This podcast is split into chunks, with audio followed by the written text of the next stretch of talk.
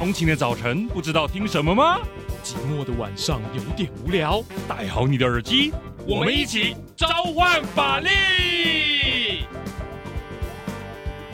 嗨，欢迎回到召唤法力，我是主持人王鼎玉，A.K.A. 法白网站主编。你最想搞懂的新闻争议，让我来分析。OK，四年一度的总统大选，好不容易在轰轰烈烈中选完啦。那我自己呢，啊，也是秉持台湾好公民的精神啊。就算选前几天呢是我自己的生日啊，那我自己好不容易在工作之间偷到空闲哈，跑去东部过生日。到了投票当天呢，我还是哈开车风尘仆仆冲回台北投票。那如果你跟我一样有去投，不管你支持的是谁，我要先说声谢谢你，谢谢你在乎我们的制度运作。谢谢你愿意对公共议题表态。那我相信呢，哈，这样的人越多呢，哈，这个政府就越不容易走偏，因为他会知道有好多眼睛在盯着他做事。如果你跟我一样，哈，有跑去投票，不管你支持的是谁，那应该也会好奇，为何选举的结果会变成现在这个样子。那为何这个抗中保台不如上次发酵？为何柯文哲等第三势力会兴起？为何蔡英文政府挺过疫情却得不到民心，让他的八百一十七万票呢？哈，跌到赖赖清德的哈五百多万票。那想拨头都找不到答案的话呢？哈，我自己就跑去看书了。这里要跟各位分享一本书，叫做《台湾总统选举》。是由台湾选举观察大师哈小笠原欣幸所写的。这位日本老师呢哈，从日一九九四年登陆台湾之后，就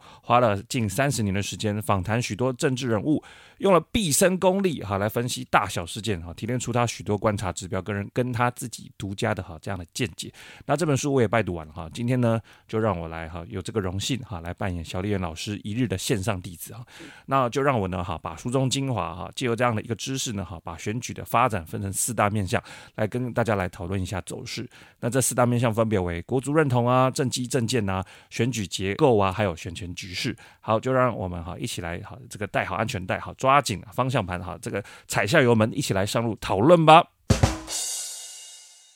第一个部分，我们来谈国足认同。从这个角度，我们可以引申出几个具体的问题。第一个，为何抗中保台不如上次发酵？这边指的上次是指蔡英文对决韩国瑜。好，先讲结论：克制的中国跟超过赏味期限的亡国感。那这一次呢，中国在选举前呢，哈台面上的举动是相对克制哦。习近平在历年的新年发表当中，在这一次没有提到任何具体攻击性的东西。那中国的相关的军事活动，除了那颗调皮的卫星飞过台湾南部上空，引发了国家级警报，中国在附近的军事演习呢，也没有超出令人无法忍受的范围。而中国更随着疫情和缓、大力解封之后，它本土的经济活动也也大力开放了哈，所以这也让台湾岛内的所有民众，诶都觉得说，诶是不是要恢复过去那些欣欣向荣的两岸交流？所以也让很多台湾民众觉得说，嗯，我们不需要去主打抗中保台，维持现状也许是一个更好的选择。那另外一方面，呃，很多人呢固然会觉得说，嗯，抗中保台哈是一个很重要的事情，进而把票投给某些政党，但也有可能哈觉得说，抗中保台、抗中保台怎么一直拿了这个所谓的民族主义的话关键字来当做一个个哈请了我投票的一个算是基础，很烦哈。所以这个些呃，不管是中国没有去促进抗中保台的想象，又或者是抗中保台用多了，觉得说，诶，怎么觉得有点反抗？这样也让哈抗中保台的一个使用或者是效应不如上次蔡英文对决韩国瑜那么一个哈彰显。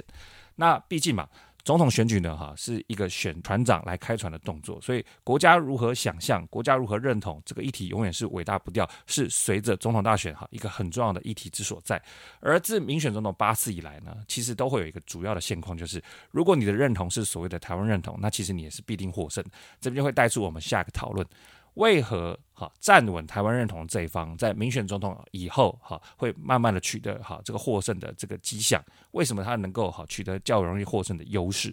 那这边就要借用哈小笠原欣幸老师在那本书提到了哈三大分类，他认为台湾的呃政治族群可以分成哈三个面向，从国族认同的角度，一派是希望台湾未来朝着统一发展的所谓中国民族主义，二方面呢是希望朝着呃法理独立建国的这样的台湾民主主义，哈台湾共和国啊，或者是另辟新宪法这样子，而在上述两个光谱哈这极端的中间是希望维持现状的台湾认同。他们不只维持台湾现状，而是支持民主化或这个领土限缩在台澎金马化的中华民国。那从整体的这个民意结构来看，中间的台湾认同当然是人数最多的。可是大家要注意到一件事情：既然台湾认同派这一派上面写着“台湾”这两个字，那么这样的一个思考自然就会离哦中国民族主义比较遥远。这样也让某些政党呢，它如果里面有所谓的中国民族主义的思想，也就很容易被台湾认同派贴上所谓的亲中跟统一的标签，自然也就影响到他得票的数量。那像是二零二四这一次侯友宜选。前虽然有说台湾的主流民意要怎么走，他们他们就怎么支持。哈，如果是希望维持现状，他们就会拿出具体方式来维持现状。固然侯友谊这么讲，但是他也在别的场合提到说他支持九二共识，也支持重启服贸，这些都会让让选民来想象说他是不是亲中，是不是想统一，这样也会让哈支持台湾认同派的这派选民对他的这个国族认同的分数哈来打来打折扣，也会影响到他的得票数，这是必然的。好，谈完了抗中保台哈，他不见得是啊万灵丹，也谈完了站稳台湾认同的一方容易获胜。接下来我们就来聊聊说，从国足认同的角度来看。为什么以前九二共识是大不完？现在如果你在某些选举场合提九二共识，可能就是和大毒药了。为什么？那这样的一来一往呢？哈，我们先从哈好的时候来谈起哈。这边要回到马政府时期，那那时对岸的最高领导是胡锦涛。胡锦涛的这样的一个算是做法呢，可以从他跟美国前总统布希在通电话的媒体稿当中来呃想象。像他就提到说，九二共识呢，哈是恢复两岸协商的一个基础了哈。我们希望呢，透过两岸共同努力，创造条件，在一个中国原则的基础上哈，协商正式结束两岸敌对状态，达成和平协议。所以透过他跟布希这样的一个对谈，我们可以嗅到。一个所谓的以上促统的动作，那他的这个具体做法呢，就是要建立两岸紧密的经济关系，借此提高互信呢，哈，降低台湾民族主义或台湾认同派在台湾的影响力。所以呢，他就默许呢，马政府呢，哈，站在九二共识的基础上，大力的倡导所谓的一中各表。那呃。踩稳了“一中各表”及“九二共识”这样的一个认定，至少有一个中国在那边嘛，哈，那所以呢，就开放了很多跟马政府的交涉。中国呢，不仅提供了很多贸易或投资方面的优惠，也开放很多大量观光客来台湾，更派了很多采购团去采购很多的农渔产品，啊，企图借由整体的经济利益发展来博取哈台湾民众对中国的好感了。这边讲个数据或者讲个印象哈，大家还记得马政府时期，呃，有一种就是哎，怎么日月潭都塞爆了哈，所谓的中国籍旅客这样的印象啊，哈，没。错数据也是这样显示的哈，像是二零一四年到二零一五年的哈，达到了某个巅峰。中国籍游客占了哈国际旅客的四成，人数达到四百万人，所以有这么多的一个人次来到台湾，当然是好人山人海，满山满坑满谷都是中国籍旅客的一个印象。好，所以在这样的一个前提下，哈，用一个中国加上九二共识加上一中各表，然后呢，好允许双方互相往来，然后又有大量的好康塞给台湾的各种产业，所以也让台湾的多数民意呢，那个时候就会觉得说，好的，既然呢，哈，我可以一中各表，我就占稳了某种哈独立自主的空间，同时又又。可以透过一中各表好去抓到很多经济利益，那这样的话，当然会让很多人呢忘记所谓的抗中保台是什么，忘记了中国背后某些充满敌意的野心了。好，所以在此之上呢，九二共识就变成一个超级好选举大补丸。不过这大补丸呢，也慢慢从啊这样的一个表面上的好康，慢慢显露出它啊背后窝藏祸心的一个局面。这边可以从领导人的转变哈来凸显。当时的中国领导人呢，已经慢慢从胡锦涛交棒给习近平，所以呢，那个解释九二共识的空间其实就慢慢限缩。这边有一个具体的断代点，就是二零一九年一月的对台发言，习近平就在告台湾同胞书当中明确的表示到说，这个所谓的九二共识并没有一中各表的空间，只有一个中国的空间，也就是好，台湾就是中国的一部分，就只有这样子。所以呢，到此为止，九二共识那些好康。我是说，对于台湾的呃有利的灰色地带，比方说一中各表这样的一个灰色空间，就全部被推翻了。用句法律的话来讲，就是举证责任导致。以前呢，国民两党互相竞选，国民党可以丢出九二共识，说明他们是跟两岸交流的这样很好用的一个招式。但是现在变过来就是颠倒了，国民党就必须因为习近平把九二共识踩死，就是台湾是中国的一部分，那么这个时候。好，国民党就必须证明说，如果好国民党继续紧抓九二共识不放，那么会不会把台湾锁到一个中国的框架里面？他就必须啊反过来来说明这个现象，他不会好掉入这个陷阱，他就必须证明这件事情。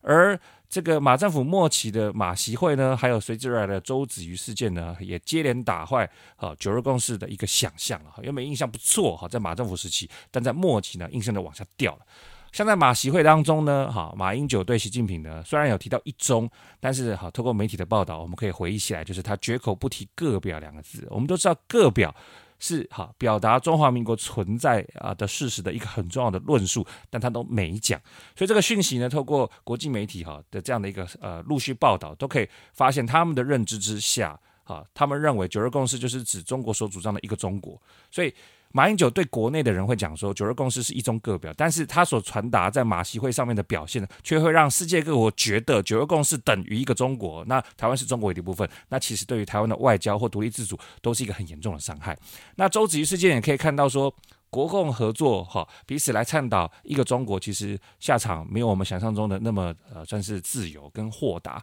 开端是他在电视节目上挥舞中华民国国旗啊。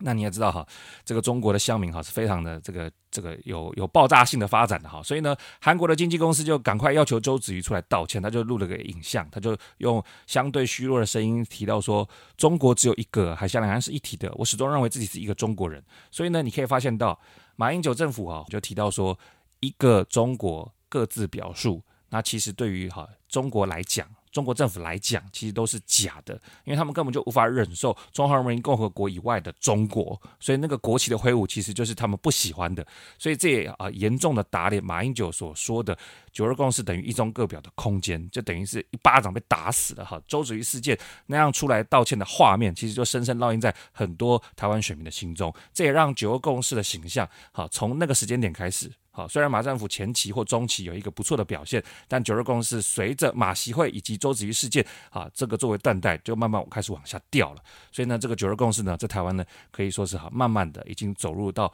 某一个需要呃叶克膜的局面了哈。好，那最后一个问题，我们来谈谈台湾认同是怎么形成的。我们都知道，抗中保台是建立在所谓的台湾认同这样的想象。那为什么台湾人对于台湾认同的想象会越来越坚固呢？好，我们这边做个这个简单的对比嘛。如果你说在蒋中正、蒋经国时期，你那时候讲台湾认同，根本就没人信啊。好。至少在某一个教育框架下，没有台湾的老百姓会相信说所谓的台湾认同，我们就是台澎金马，不是，我们是一个秋海棠，美丽的秋海棠所这个哈建构出来的国家，好，所以一个大中国的想象是好根深蒂固在当时的呃算是人民当中，不能说选民啊，那时候没有一个广泛的投票，好，所以台湾认同是怎么形成的？这边要回到一九九六年的总统好第一次的民选的制度当中，在那一次，我是说在那个时间点，其实是开启台湾认同的重要的第一步。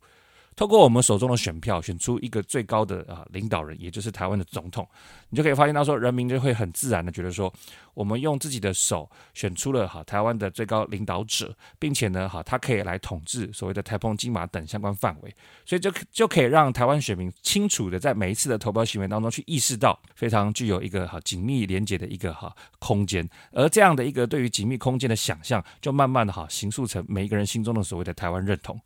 那这边也可以从另外一个对比的民调来做交叉的一个想象，也就是所谓的我是台湾的人的认同，还有或者是我是中国人的认同，或者是我是都是的一个一个认同来做对比。好，这边可以排三个嘛，台湾人都是，还有中国人嘛。那原本是第三名的台湾人呢，在李登辉时期就快速上升，好，已经在李登辉执政时期，在九零年代末期就已经超过中国人，成为第二名喽。好，到了马英九时期呢，好，就已经超越了哈这个都是成为第一名了。所以简单的断代就是基于哈选举行为所形塑的台湾认同，让很多人都慢慢觉得我是台湾人。那这个我是台湾人的这样的一个族群的哈这个顺顺序呀，从李登辉时期的从第三名慢慢一路到马英九时期爬到第一了，好，这个往上升的。那相对而言呢，回答中国人的比例呢，从李登辉时期从可能二十几趴，那进到马英九政府时期呢，哈就会掉到五趴以下。所以这样子一来一往哈，一个是往上升，一个是往下降。我是台湾人的这样的一个认同哈，随着台湾哈总统直选哈，就越越来越上升。那相对的，我是中国人，我根本就管不到习近平嘛，我向习近平来收所得税吗？好，这个情况根本没发生过嘛。因此，我是中国人的情况就越来越往下掉，掉到五趴以下。好，所以这个趋势呢，哈，我是说台湾认同的趋势呢，哈，其实是越来越稳固的。而这个稳固的发展呢，也让蓝绿双方呢都陆续哈决定来搭上这股风潮。所以我想表达的重点是。台湾认同随着投票慢慢巩固，那这个政治人物当然也是哈最会闻政治风向的政治动物啦。所以哈，早在两千零四年呢哈，在连宋搭配来竞选选举的时候，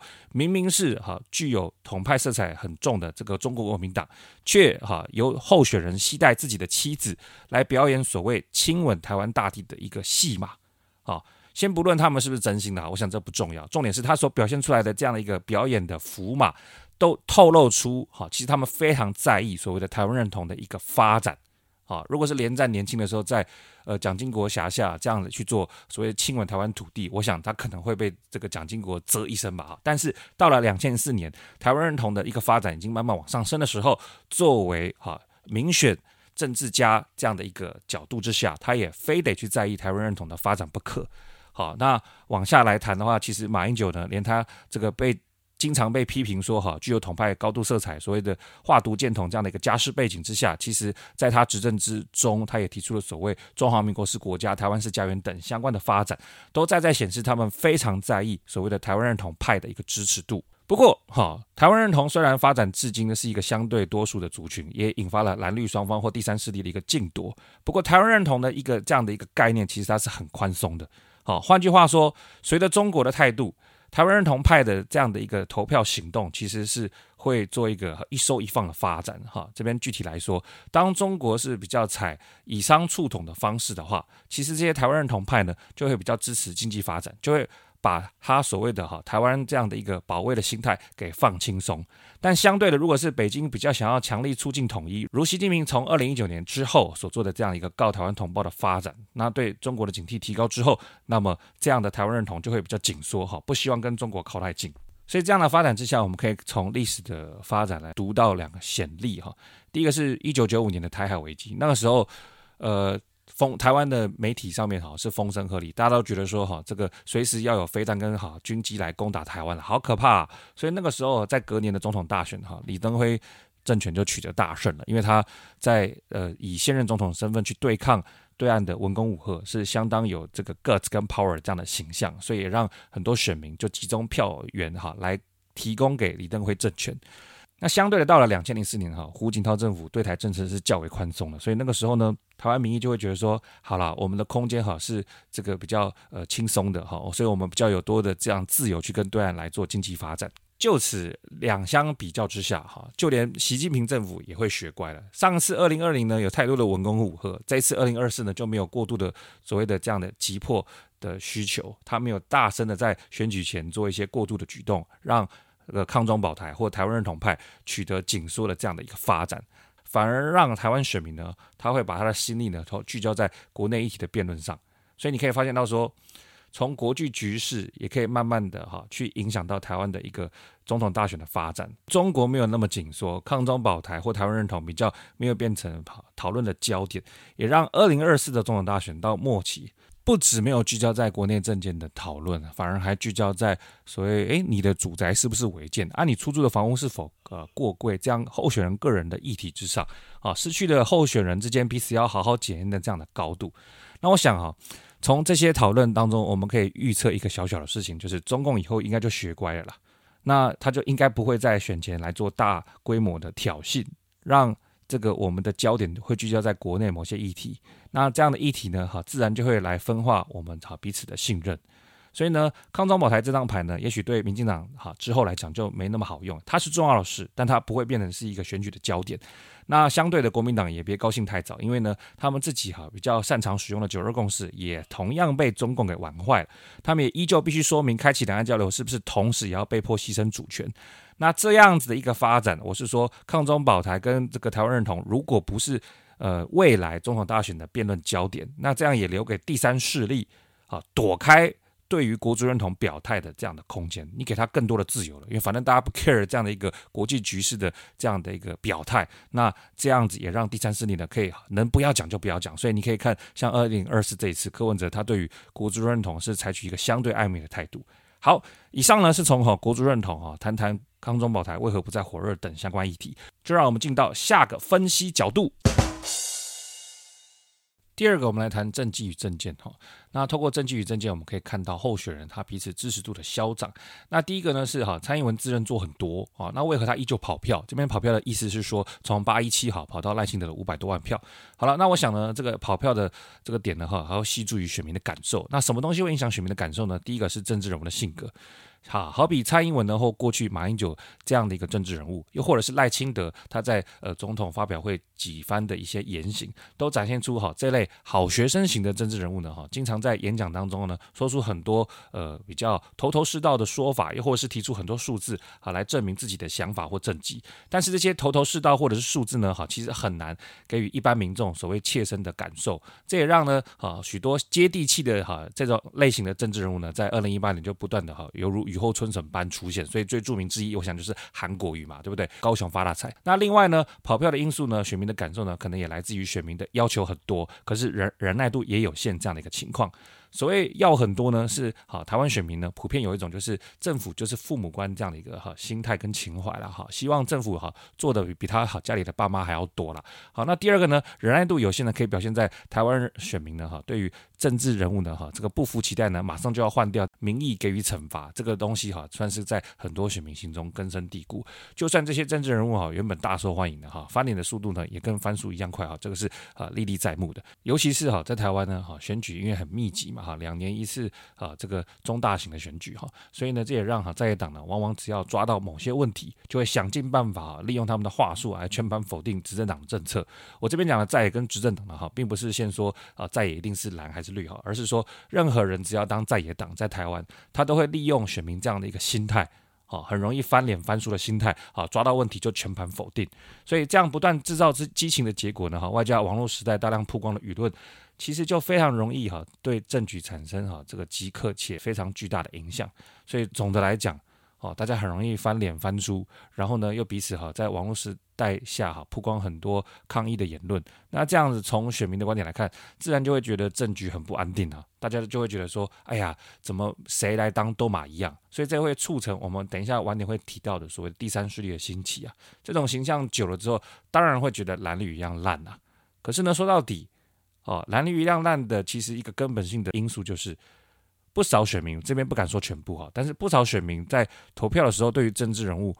会不会是有抱持的一些不切实际的期待啊？举凡像是长照政策，如果你要去评论长照政策，你不可能只看他当选后半年嘛，因为长照政策是否有效，是否能够让所有人民感到有感且普及，这可能需要两年到四年以上的一个长期的时间才能够好看得出开花结果的一个发展。可是两年一度的这个中大型选举，尤其是地方大选，往往被定性成为所谓总统大选的期中考。那这个时候，选民如果没有耐心，好，那提前爆发所谓的不满情绪。那么你觉得呃任何政治人物能够在啊两年不到的时间做出一个呃足以堪任的一个结果吗？这个是很难的嘛，所以就会不断的形成一个选民不喜欢政府，政府做不来的一个恶性循环。那也就让呢哈不管是谁来啊当总统哈，像是之前的陈水扁、马英九、蔡英文，你可以去看支持度，往往是上台不到半年之内呢就陷入到哈支持率暴跌的困境啊，这都是啊所谓的投票不如预期就立刻加以抛弃这个心态所导致。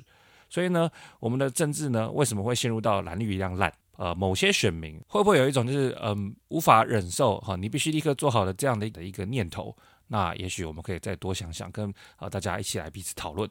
好，那政绩跟政见的哈，另外下一个部分，也就是从不爽就要骂的心态，其实也可以哈导出柯文哲哈吸到年轻人关注这样的一个发展。为什么这么讲呢？那在二零二四这次的选举当中，赖清德因为他是副总统嘛，所以他很多自身的政策或者是哈前朝的发展呢，他必须都要承接下来。所以呢，这也让呢前朝的这个哈被批评的地方，他也要概括承受。那二方面呢，哈，柯文哲呢，哈，看见了哈，台湾内部呢，因为前面哈所谓蓝绿一样烂，啊，大家都做不好这样的一个哈所谓的焦躁感，所以他也抓紧这个焦躁感呢，哈，不断的在社群媒体上面，在搭配使用者，因为演算法的关系，啊，就长情经营在柯文哲很多啊对于他自身理念的宣导，所以呢，不少的年轻人或者是政治小白或手头组，也就哈这个投入了柯文哲所宣传的世界，这个就是大家俗称的政治初恋。所以呢，话说回来，为什么柯文哲可以在这一波选举当中，啊，取得许多年轻人的关怀？从啊不爽立刻翻脸，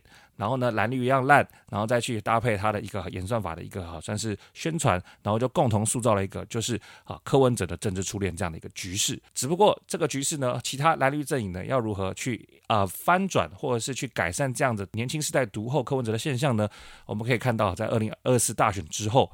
啊，很多蓝绿的阵营的政治人物都在重新思考要如何贴近年轻族群的想象，啊，如何接纳他们的声音。那我想近期的新闻，像是副总统赖清德呢，就在一月十七号，啊，开通他的社群平台 Threads，哈，就发文说，校正总统蔡英文也被外界解读，哈，想要在不同平台呢重新找回年轻人支持这样的一个动作。好，但我想柯文哲之所以受到年轻人支持啊，我想他并不是只是单纯有在社群媒体上出现，好，不只是在抖音上有出现这么简单而已。固然哈，赖清德或者其他蓝营候选人哈，他想要这个在 Thread 等其他平台上哈大张旗鼓，在短期操作上哈固然是吸金的。那我个人自己来看哈，如果未来哦，如果只是在社群平台上号召支持者来归的一个动作，只不过是一个人类大迁徙的变形版，那我觉得重点应该是摆在在社群平台上的对话。的内容是否能够确实打动年轻族群的需求，尤其是在低薪、高房价等一个切身的问题上提出解方哈，让年轻人真的觉得说公平正义回来了哈，才不会让年轻人一直好这个经营在所谓蓝绿一样烂哈，只有某些政党第三势力才有出路这样的一个局面。那我想蓝绿政党都要去反省这件事情啊，哈，毕竟都被贴上一样烂的标签了嘛，不应该让选民有这样的想法才对。呃，这边就对比，呃，历史上在二零一六年近期的部分哈，蔡英文在上台之后。啊，他处理一些年轻世代可能会比较在意的议题，例如说同婚合法化，或者是军公教改革这种相对剥夺感消除的问题。那当时确实某些程度上都可以让年轻选选民觉得哈，呃，公平正义回来了。那时过境迁嘛。那新的年轻选民是否真的觉得当代的蓝绿政党真的能够呼应到他们的需求？是不是一直都会泡在蓝绿一样烂？我想这个都需要啊蓝绿阵营的真正人物好好去思考，到底什么东西对啊人民才是真正有感的？那政绩与政见这个栏位，我们要讨论的最后一个问题就是，其实联合政府的这样政见。啊，蓝白合嘛，要提出联合政府嘛，这个政见哈，在台湾的宪政史上哈，它其实并非新鲜事。那先讲结论哈，联合政府的这个政见呢，在过往的选举史上呢，通常都是在野阵营或是联盟，他们想要取得政权的一种哈工具性的手段。这个说法为什么讲是工具性的手段呢？好，主要是为了要拆解执政党的独大了，好，吸引更多的政治人物或选民来归了。所以，比方说在两千年选举的时候。宋楚瑜在当时就宣布，好，选后会成立所谓的“好超党派”的政府。那宋楚瑜就主张了，他凭什么说他要超党派呢？他主张国民党因为长期执政，导致呢，好党跟好行政机关好关系密切。他说，为了要让党跟行政脱钩，好，他会从国民党啊、民进党啊、新党啊或无党籍人士当中好招募优秀人才，共同组成政府。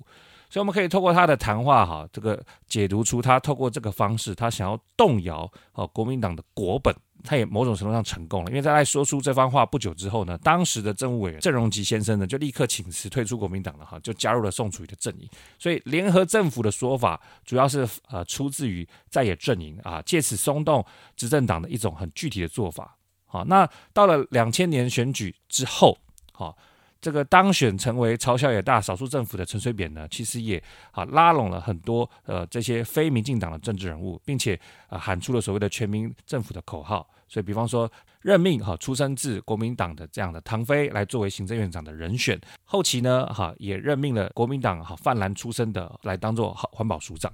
所以这些举动呢哈都一时之间呢让陈水扁取得了一个极高的满意度。好，所以你可以发现到。呃，宋楚瑜是在也要进攻执政，那后来陈水扁呢，也是在一个朝小野大的局面，他想要去缓解啊多数反对他的立法院的一个势力，所以他也使用了哈这个联合政府这张牌。那到了二零一二年呢，哈就连蔡英文在当时挑战马政府的时候，作为在野阵营，他也提出了所谓的胜选之后将推动协商式的民主。组成跨党派的大联合政府来安定好台湾的这个团结的局面，他也提到这是第三次政党轮替最大的意义，所以你都可以很清楚的看到哈，不管是哪一个阵营，他如果是站在在野的这个角度去挑战执政或挑战多数的时候，他都会利用联合政府这样的一个手段，瓦解主流的势力，来换取一个势力的一个这个地位的交换。因为像刚才我们就提到政党轮替嘛，他利用联合政府作为号召去翻转这样的一个政党的形式。那进到二零二四年，那柯文哲其实也在多次的媒体的报道当中去提到说，他要去组联合政府。不过这次比较有趣的是哈，他在另外的访谈当中也提到，他说哦，这个华人历史上哈，包括在台湾呢哈，从来没有联合政府的经验，他也不知道会怎么样。但正因为从来没做过，他还是要推动。所以呢。呃，先不管前三组哈，不管是呃宋楚瑜、陈水扁还是蔡英文，他们固然都在不同时空下提出联合政府，但他们都没有柯文哲这样哈，直接大剌剌的说哦，他没有任何的计划或者是任何的具体的想象，他还是哈马马上要来推动，他比较直接一点哈，这边要扩着起来，所以蛮有趣的哈。话说回来，我们真的适合联合政府吗？好，联合政府呢，固然在国外的时间上啊，它是可以让多元的政党来穿。充分参与来表达意见，可是缺点就是联合政府既然不同政党、不同意识形态的组合，所以它非常非常非常非常这边要讲一百个非常，它非常需要来妥协。所以台湾的这个政党彼此之间在国族认同上，或者是一些哈这个意识形态上，我是说政治的光谱，其实都没有那么靠近的这样的前提之下，彼此之间真的有所谓的共同愿景来共同支撑所谓的联合政府吗？好，对比二零二四。以蓝白合这样的一个出发点来讲，他们的共通点是想要下架民进党。假设在平行时空下，蓝白合的阵营真的组成了联合政府，那他们一旦下架了呃民进党之后，真的有一个新的共同愿景来组成联合政府，然后作为燃料继续往前走吗？好，那真的是一个比较令人费解、猜不透的一个局面。好，所以话说回来，如果在台湾，好，如果联合政府哈只是停留在把多数阵营瓦解，然后呢把主要敌人拉下来。借着联合政府的这样的一个口号，好，来吸引选民投票，我觉得是非常可惜的。好，国外确实有联合政府的实践，也有它的一个算是必要性。但是在台湾，我们真的有这个土壤能够长出这些联合政府吗？那我想哈，这个都是我们选民呢耳耳后哈要再睁大眼睛仔细看清楚的哈，不能够只是让联合政府呢变成一种单纯下架某某政党的口号，它必须要真的能够哈可长可久，能妥协，有愿景，来共同为人民来来打造一番的发展。最后，我们还附带一提哈。在政见的一个推出上，如果减少跟中国合作，会影响到他自己的得票嘛？那这边其实令我好奇，就是小笠原老师在书中就有提到说，在马政府呢如日中天的二零一二选举当中，他击败蔡英文的挑战的那一次的选举当中，其实蔡英文哈并没有因为马政府呢哈开启两岸交流，让中国大量让利的前提下，而这个哈换取比较灰头土脸的结果，呃，民进党的支持度呢其实是往上走的，所以。具体来讲，我们常常会觉得说，中国大陆让利，那可能啊有一些农产品的县市啊，或者是经营呃养殖渔业的县市啊，会比较不喜欢投给民进党。如果这个推论成立呢，好，这些农产品的主要产地，或者是啊渔产品的主要产地，就应该不会支持民进党，让民进党的得票率在理论上就不会往上走。可是呢，小丽媛老师在书中就很明确的提到，从实际上的得票状况来看，他去哈盘点蔡英文挑战者呢，在那些地区的得票率成长，还是接近哈其他地区的成长的平均值，没有什么差别。所以举例哈，像他书中有提到，南投县跟花莲县呢，虽然是大量赚取哈中国当时的观光客的青睐，但是蔡英文的得票率在那两个县市的哈上升幅度分别为四点四或三点四二趴。那花莲县虽然少一点，只有三点四二趴，但南投县也是超过平均值，所以可见从得票率的上升幅度，对比它之前的一个发民进党的发展，观光客因素或者是中国让利因素，不见得有我们想象中的那么巨大。这边只是用二零一二这一波数据来做一个简单的说明，那之后还需要有更多完整的一个对比，才能够做出一个更有纵深的一个讨论。好，我们这边只是附带一题，让大家去呃碰触到一个命题，就是诶，让利与否真的会对哈反对的阵营产生得票数的冲击吗？这边我们先留下一个伏笔。好，以上呢就是我们从政绩跟政见呢来谈谈几个问题，比方说蔡英文政府自认不错，为何还会跑票等哈这样的一个面向，就让我们进到下个哈讨论环节。第三个部分，我们来谈选举结构哈。那当然这个词比较抽象，所以选举结构的讨论，我们要聚焦在，嗯，投票制度的设计或现实的人口结构是否会引导选民的投票行为。第一个，我们来谈制度设计哈，也就是说，当总统选举跟立法委员选举它是绑在同一天来投票的话，那为什么有时候选民会一票投某党的总统，一票会投另外一党的立委？那这样分裂出来的投票，那到底是为什么呢？好，这边简单有两个原因的哈。第一个是权力分立，他比较倾向这次的发展哈，比方说像蓝白阵营呢，在蓝白河的前夕啊，不断的提出说，诶，他的声明就点到共同进行台湾第三波民主改革，避免一党独大，赢者全拿的民主独裁。所以哈，不管是蓝营还是白营的哈，都不断的在很多场合提到民进党一党独大，让他在投票的时候，哦，固然因为某些因素，我希望来支持民进党的总统，但是呢哈，基于监督制衡、权力分立的想象，他就把这一票哈投给另外一个党的立法法员，借此呢分散投票，来让哈某个党不要再哈沉浸在一党独大的这样的一个发展当中。那我想先不管哈民主独裁这个词有没有语病，那避免一党独大呢哈来这个促成权力分立，我想是这一波哈所谓二零二四分裂投票的一个主因了。那再来我们谈谈过去历史上的发展哈。过去历史上的发展呢，一票哈 A 党哈，一票 B 党的立法委员哈，我想很多时候是气爆啊。怎么说呢？啊，这边可以回到二零一六年了。二零一六年呢哈，在当时哈，我们都知道尾端是提朱立伦来初选哈总统，国民党的部分。可是呢，在一开始其实是洪秀柱哦。那当时呢，洪秀柱哈跳出来的政见之一哈，最受瞩目的部分就是他把哈一中各表呢用一中同表呢来取代。哇塞，这一中统表不得了啊！一中统表的就是说哈，我们共同来支持一个中国，好不好？哇，那这样的话，那个个表的空间就消失了哈，那不就是促成了中国哈这个不费这个一兵一卒呢就能够好马上统一台湾这样的一个心愿了吗？所以外界都会解读说，你是不是要承诺改变现状？哦，你提出一中统表，是不是就提出了就是说国民党支持要来哈维护一个中国的发展哈？而且这边没有各表的空间，你是不是承诺你要做出这个现象？那大家要知道啊，二零一四年太阳花学运呢，就是马政府的两岸政策呢，好造成哈国民党重伤的一个原因之一。而洪秀柱的政治立场，这一个瞬间比马英九还要轻松。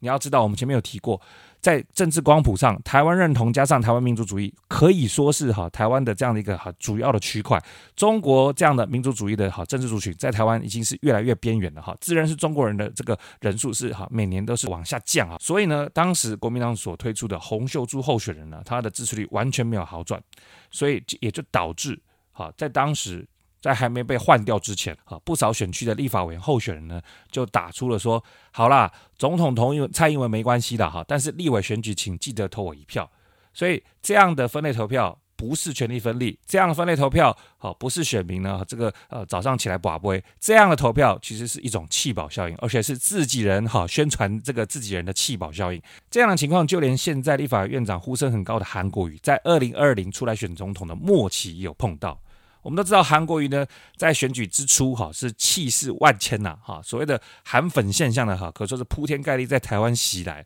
不过他在末期呢哈，对于一些中国议题的表态呢，可说是完全的哈不及格。比方说被问到对于反送中运动这样的看法，他竟然讲说不够清楚。一个总统级候选人对于这样子二零一九年就发生的事情不够清楚的话，我想哈这个不是一个非常好良好的说法。所以在点点滴滴的累积之下，他的民调呢其实是哈急速往下降的哈，不若。当时出来的爆发力，所以哈，走到了末期呢，哈，国民党的立法委员候选人呢，就会开始思考他的看板上面到底该不该放韩国瑜。你放的是哈这个嘉诚放了哈，还是败票？他就开始去思考这个问题。所以你可以看到，在末期的时候，很多候选人呢，在街头看板呢，都只放单独的照片，只有在自己竞选总部外面挂的那种哈看板呢，才会放上跟韩国瑜的合照。那其实这个从某种程度来看呢，也是一种哈护身符了，啊，避免了韩粉的哈进攻自家人的这样的一个动作。好，谈完了前面所谓呃选举制度是否会引导投票的一个举动，我们这边来谈谈各县市的人口结构是否对各政党来说是铁板一块。哈，我们的呃生活环境，我们的哈那个县市的人口结构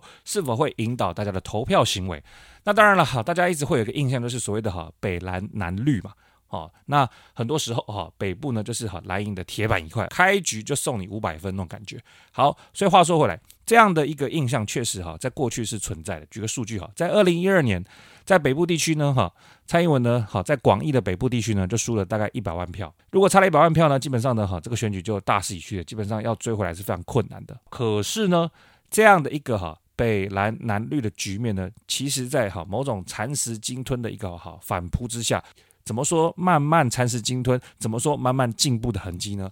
这边可以从好投票率来看，这边的投票率呢，要从极端投票现象的角度来切入。比方说，在二零一六年，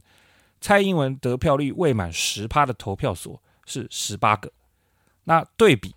二零零八年，好未满十趴的这个投票所是有三百二十四处。好，对比民进党在二零零八年的表现。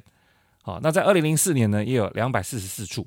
所以你可以发现到，民进党所推出的总统候选人，他们得不到十趴这样很惨的地方，哈，从两百多处、三百多处，到了二零一六年，已经哈减少为十八处。所以你可以发现到，极端投票行为的这些具体的投票所，它是慢慢变少。那相对的，朱立伦在二零一六年的这个投票率超过百分之九十的一个地方，是一个都没有。二零零八年马英九至少还有三百二十四处。所以你可以发现到说，极端讨厌民进党的人变少了，极端支持国民党的人变少了，所以就会变成是好投票，呃，这样的一个倾向是变得非常多元。从这样的一个例子，我们可以观察到最基层的投票所它的一个动作，啊。其实就可以哈反衬出所谓北蓝南绿的一个局面是有松动的一个哈状况。那到了二零二零年，蔡英文投票率超过百分之九十的地方有两处，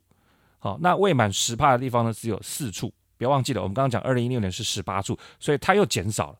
好，那相对的韩国瑜得票率超过百分之九十的一个地方都没有。好，那跟上一届一样，好，未满十趴的地方只有两处。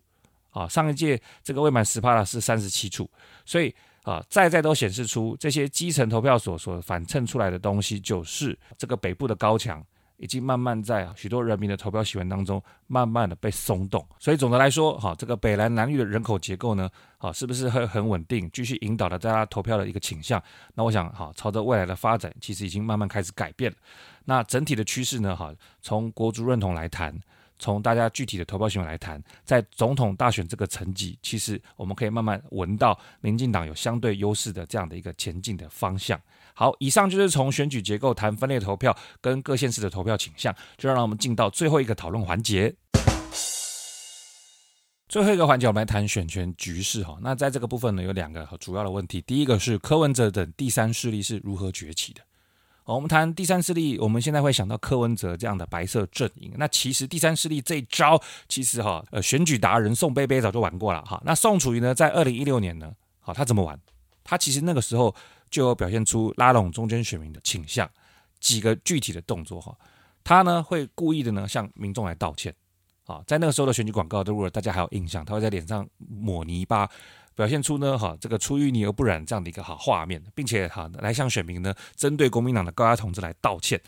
第二个呢，他在选战期间呢，也不断强调自己不是国民党，也不是民进党，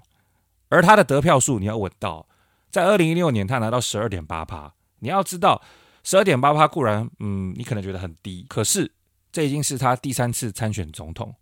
没有新鲜感，而且这个年事较高，选民对他也不是那么熟悉，更何况他不擅长打网络选战。所以呢，在二零一六年，他其实距离政治生涯的终点已经啊迫在眉睫了。所以，如同小丽媛老师的评论，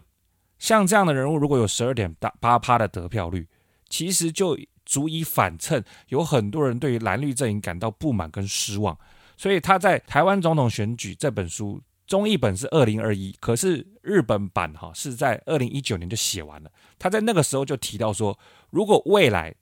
好，有一个完全没有染上蓝绿色彩，年纪属于中世代，而且擅长打网络选战的实力派政治人物出马，相信可以拿到更多选票。换句话说，小林老师在那个时候就预测，如果有一个可以统整第三势力的实力派人物出马参选总统，那绿营的选票会掉至少十几趴以上。然后呢，国民党的势力如果也被抽走，那第三势力的一个算是壮大，也不是不可能的事。所以他当时就预测，会不会未来是民进党三十六趴，国民党三十一趴，第三势力三十三趴，再加上所谓弃保效应，那谁来当选就很难说。这样的一个预测啊，结果没想到他这样所谓的好三六三一三三这样的一个发展，跟我们现在二零二四，好赖清德侯友谊跟柯文哲这样子一个排排站的局面，其实不能说一样，但是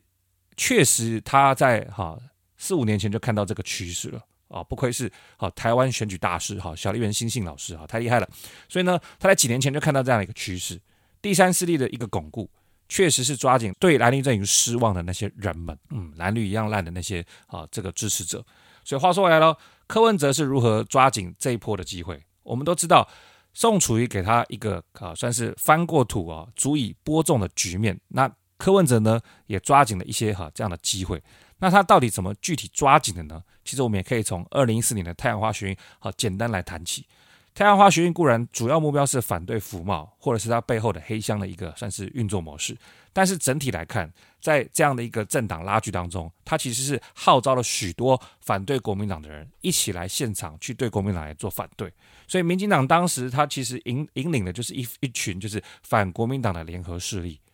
所以，随着好二零一六年国民党下台，在总统位阶。那这个反国民党的政治势力其实就松动了嘛？那这些人要往哪边跑呢？时间再进到二零一八年地方大选，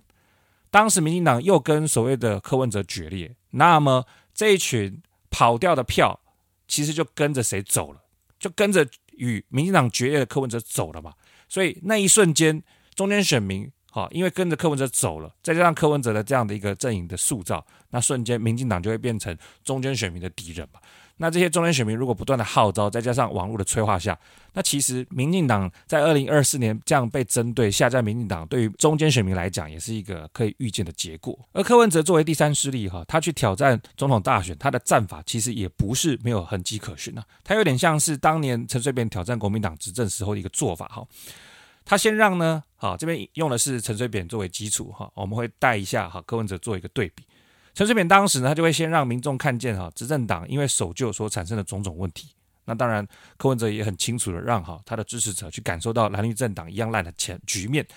然后呢，再把他们不满的情绪呢，好跟他所主张的所谓的新政治哈结合绑在一起。像当时陈水扁不断的举出他的口号啊，快乐希望陈水扁嘛，就跟现在柯文哲的新政治的一个啊算是意向哈，这个不谋而合啊，都有一种就是啊甩开过去的包袱哈，展开新的发展这样的一个想象。他们这一类的宣传手法呢，不只是给啊选民一些愿景，更会用一种偶像。啊，宣传的方式来给他包装，所以在当年陈水扁呢，啊，他就有很多的周边商品。啊，那这些周边商品呢，像是扁帽啊，或者是手冬天的手套啊，或者是外套啊，哦，那这些呃有趣、可爱、多元的周边商品呢，好，不只是在成年人当中好形成流行哈，更在学生跟年轻族群当中呢，好形成一股旋风。我这边非常的印象深刻，我那个时候念的高中呢，因为我们的校地不大，其实我们的校园大楼呢，很多时候都是环绕在一个口字形的大楼。我永远都记得，我那个时候还是国中生，投票前一天的下午五点多。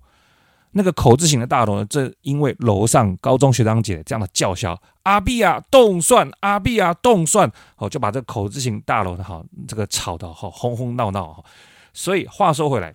柯 P 的手法呢，其实也是哈，透过周边商品的贩卖之余，再加上网络力量的加持，也同样在学生跟年轻族群间，甚至是没有投票的那些人之间，掀起了一股柯文哲浪潮嘛。投柯文哲就是潮嘛。对比陈水扁。在当时选战接近尾声的时候，不只是很多啊父母亲会带着小孩子一起来参加这样的情况。那在阿扁当年，其实也可以看到高中生拿着陈水扁的旗子啊来讲说阿扁啊动算，哈，这个在总统大选的部分。所以呢，我们都可以看到这个战法哈，或者是说历史的演进呢，都是不断的哈重复一些有趣的一个巧合。好，所以总的来说，随着第三势力的出现呢。啊，民进党的得票率固然会往下降了，哈，但是国民党的选票呢，当然也会被第三势力哈来吸走。整体来讲，在三者之间的平衡，如果国族认同这个议题没有处理好，国民党未来在总统大选这个赛局要超越民进党，可以说是相对困难了。好，那呃，除此之外，哈，就算第三势力在总统大选没有推出候选人。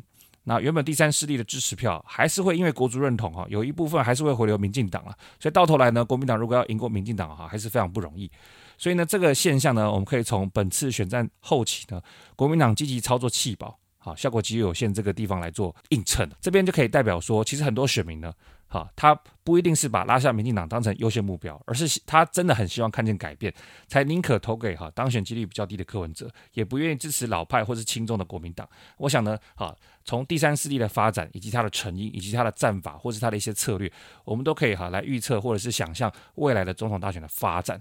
好，第三势力一定会茁壮，然后呢，国民党一定会慢慢的掉入到某一个相对劣势的局面。那所以选民更应该睁大眼睛来看。取得相对优势的民进党到底有没有真的因为有优势而好好的提出一些呃让民众有感觉的政策？这个是我们要去监督的部分。好，那最后一个我们来谈选举局势。这边有趣的是，马英九会不会在很多次都成为弄倒蓝营的最后一根稻草？来，时间让我们回到二零一六年哈。我们都知道，在二零一六年总统大选呢朱立伦输的哈比较多哈。那前面一根最后一根稻草呢，我想是马习会。马习会是什么呢？顾名思义，就是台湾总统马英九跟对岸最高领导人哈习近平的一个碰面。虽然呢，大家期待呢，在啊新加坡举行举办这个过程中，能够成为国民党重振声势。你看，我们能够跟国际交流，跟对岸哈能够恢复这样和平的一个协议，多棒啊！可是，可是实际上马习会呢，不止没有发表任何共同声明，那当然连带的两岸关系也不可能有具体的这个进展，甚至因为马习会的一个举办。就把大家的这个哈媒体竞逐的焦点呢，全部都放在马英九自己身上，所以呢，在选战呢中后期呢哈，反而成为总统候选的朱立伦呢，就遭到了漠视。那这样的一个举动，好，不只是让国民党呢锁进了习近平啊来引领马英九这样的一个想象里面。然后呢，朱立伦本身的注意力呢也被马英九吸走，所以你说朱立伦哈，这爹不强能不爱的情况下，哎，请问啊，选民为什么要投票给他？这也造就了当时哈朱立伦的得票数哈有极端的往下掉的一个情况，掉到三百多万去了。好，那马英九呢，在二零一六年呢啊，成为压垮朱立伦的一根稻草之余呢，在二零二四呢，是不是又成为了那根稻草？好，我们可以来回顾一下，在二零二四总统大选之前呢，哈，马英九接接受德国之声专访，说出一个非常有争议性的话，就是要相信习近平这样的一个结论。当然，他原句不是直接讲相信习近平，他是先提到哈，记者提问说你要不要相信这个中国政权？然后马英九在英文的原文就是说要相信他们，那其实他们的耍逃就是习近平嘛。其实这样讲相信习近平也是相去不远。光从这句相信习近平的话来看，我们就可以发现这句话对于国民党的伤害有多大。好，从二零一九年最慢哦，最慢从二零一九年一月呢，我们就可以知道，好，习近平对于台湾的政策是非常强硬的，是非常希望透过武力的方式来完成祖国统一的大梦。你却还在这个前提之下，对着好台湾民众说你要来相信习近平。其二，我们前面也都提到，台湾认同的这样的选民呢，在台湾是占绝大多数。你却还这个在这个基础之上，啊，对选民提出说我们要相信习近平。请问台湾认同派的选民要怎么把这个东西吞了下去？那当然了，可怕的地方也在于说没有做出一个哈适当的灭火，比方说哈立即透过各种媒体管道，或者是澄清或去做解释，本来都可以来做这样的一个动作，但是呢，我们在外观上面呢，却可以看到哈国民党这边呢就宣布呢马英九没有要参加选权之夜。你去想一件事哦，如果我们开一个公司，公司如果忽然在哈这个商场上有所谓的公关危机。我们应该是想尽办法哈，对媒体来散布所谓的消毒的一个言论，来降低所谓的公关的伤害，而不是哈拒绝让某一个算是创办人来参加哈他的一个什么庆祝晚会，没那么单纯吧？但是国民党在这次的一个动作上，却单纯的做着一个这样的事情，所以比较匪夷所思的点就在这个地方了。很多媒体名嘴都提到说，国民党在稍早之前哈，在宣布所谓的选前之夜嘉宾的场合当中。明明在相关的画面上有呈现所谓的前总统马英九的字样，哦，那后面为什么又变成是马办这边又说没有受到邀请？我想这个可能是哈给马办一个台阶下了，但是背后里哈这个葫芦里的风暴是怎么样的一个吹起啊？这边应该是好不容小觑了。那对比好国民党有所谓马英九这样的一个选前的 X factor 哈 X 因子。那民进党的部分会是谁呢？其实哈，这个做这集节目到现在，我还在思考，因为民进党在选举上历年的风格看起来是比较团结一致的哈。那像这样子哈，独立于团队哈来做一个 X Factor 这样的运作，如马英九刚才前面的例子哈是比较少见的。也欢迎你留言告诉我。好，以上是我们的四大重点，接下来就是我们今天节目的留言回复时间了。好，又到了这个我最喜欢的留言回复时间了哈。一方面呢。看到大家的留言，觉得很温暖的哈，觉得很开心。那就算是哈这个说我不好的地方，我也觉得很棒，因为也总是可以改得更好嘛。二方面呢，就是可以不用哦这个满头满满头数据哈，这样很复杂的来思考议题，太棒了，可以轻松的录完这一段哈，不用一直重录了。好，第一则留言我们来讲 Apple Podcast 的部分哈，呃，先照顺序挑两个哈，一个是呃 B I 五四一。一零一二。然后他的标题是不会想追踪。他谈到说，讲逃避自由那集内容不错，但实际上主持人的观点应该不是太中立，说别人唱军歌的内容过于对立，没有要让他人有参与对话的空间。那现今的政权呢？好，那这边先呃让大家来回忆一下那集在讲夜袭的部分哈，因为呃韩国瑜嘛哈唱军歌夜袭，在号召支持者呢用军歌的形式哈去刺向敌人的心脏。那我想民主政治下不应该是把。不同价值观的人打到死嘛，所以我才会说那样的一个哈呃引领支持者去唱夜袭，刺向敌人的心脏，这个话可能有过于对立。那当然，我这边也反省说，我在节目呈现上，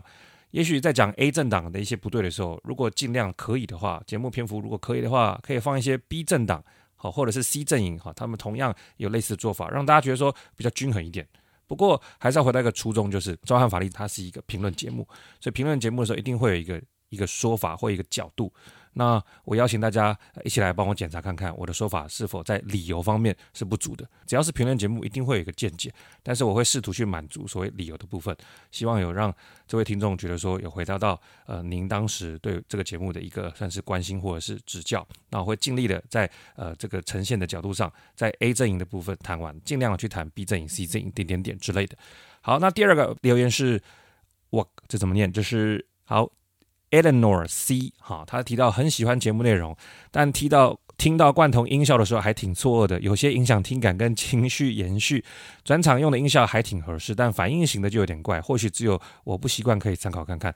好的，呃，其实等一下提到 First Story 里面的留言，也有讲到罐头音效的部分哈。我这边笑场是因为觉得很不好意思啊，好，并不是说不在意，呃，我其实我超在意的哈，因为反应型的音效是我自己加的哈，因此我本来是兴致勃勃了哈，但是听大家这样讲啊，一方面可能是诶好像太突兀了哈，这个声音比原本讲话声音大，二方面好像就是。嗯，太综艺感吗？我不知道。好，总之我会想一下该怎么呈现，让它变得更好。因为初衷是希望让大家觉得轻松一点哈，不要觉得说这个节目太 太太像 Discovery 啊，都在那样缓缓的讲一个现象哈。这个此时母象呃有爱的把小象举了起来。好，那这样的东西我怕太无聊嘛，所以加一点所谓的这个有趣的东西哈。好，但是 anyway。我会想一下它的比例，甚至会想一下它到底该不该放。那谢谢好，以上两位听众给我的留言，我觉得都是很棒的一个提醒。接下来我们谈谈 First Story 两则留言哈。第一则留言是匿名，我为什么又笑了呢？因为这是各种音效很影响收听，不喜欢这个改变。OK OK OK 好，没问题。呃，我会去调整这个改变，好，希望让您呃这个重新喜欢这个节目，拜托了哈。再来，另外一则留言是哈，之前提过的地方妈妈哈，他就说。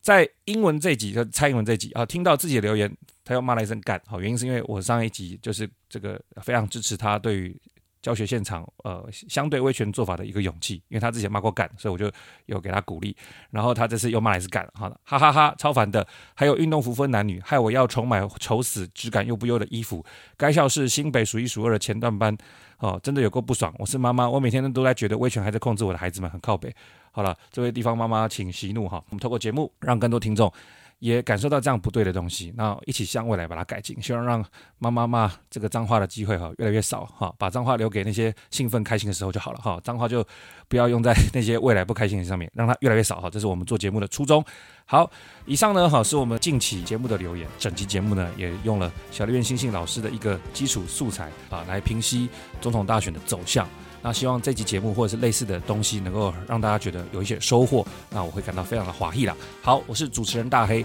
欢迎大家留言给我，好，并经由社群媒体分享给更多朋友来收听。那么召唤法力，我们下次见。